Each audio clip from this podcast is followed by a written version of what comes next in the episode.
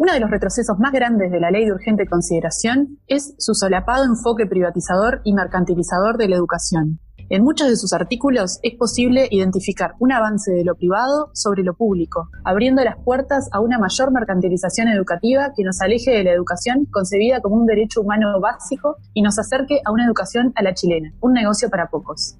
El artículo 131 del proyecto de ley que presentó el gobierno no se anda con muchas vueltas. Sin rodeos, nos propone que el Estado deje de tener prohibido firmar tratados con otros estados u organismos internacionales que directa o indirectamente alienten a la mercantilización de la educación o conciban a la educación como un fin de lucro.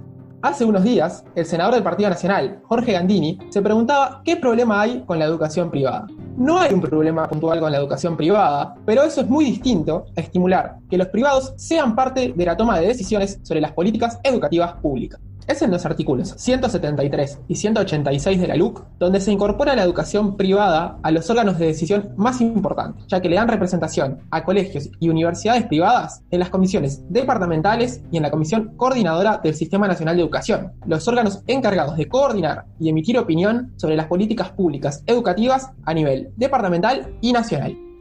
Otro buen ejemplo de esta lógica es el artículo 153, que elimina el requisito vigente de que los integrantes del CODICEN tengan 10 años de experiencia en la educación pública y lo cambia por tener únicamente experiencia en el ámbito educativo. Esto, además de quitar la necesidad de estar suficientemente interiorizado en la dinámica cotidiana de la educación pública para ser parte de sus decisiones más relevantes, tiene otra importante consecuencia. Gracias a esta modificación, la educación privada podrá incorporar a sus mejores representantes al más alto nivel educativo, ya que nada les impide ser, incluso, consejeros directivos centrales de la Administración Nacional de Educación Pública y gobernar toda la educación.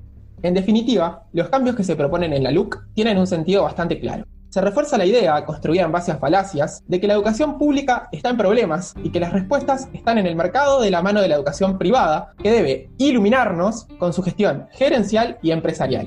La defensa de la educación pública como un derecho humano básico, garantizado por el Estado y ajeno a la finalidad de lucro y los intereses privados, es fundamental si queremos una sociedad más justa e igualitaria.